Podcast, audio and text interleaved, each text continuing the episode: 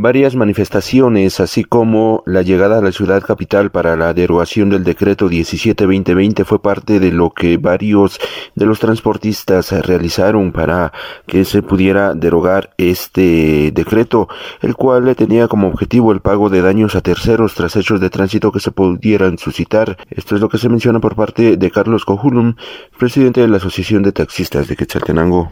Esto es un logro para todos los transportistas vehículos, inclusive hasta las motos. Eh, fue derogado el artículo 17-2020, pero fue una lucha. Más de los que estuvieron eh, dentro del núcleo de representantes. Nosotros teníamos el de nosotros que verdaderamente eh, logró la presidencia a nivel Guatemala. Entonces queremos agradecerle también porque fue una lucha ardua y gracias a Dios pues el ministro de Gobernación eh, cumplió su palabra a través del presidente de la República.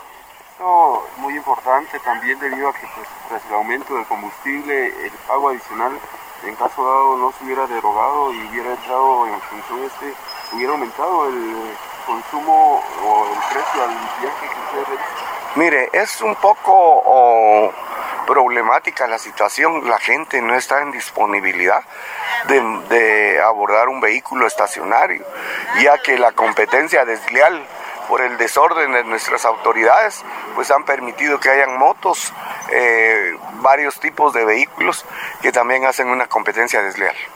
Con ello lo que se busca también es eh, hacer el llamado a, la población a que continúe usando ese servicio. Mire, eh, la población ya nos conoce, ellos saben que nosotros absorbemos casi el gasto que se tiene de aumento por los combustibles, pero gracias a Dios pues eh, eh, tenemos eh, la clientela que siempre hemos mantenido, pero siempre la competencia desleal nos hace mucho mal.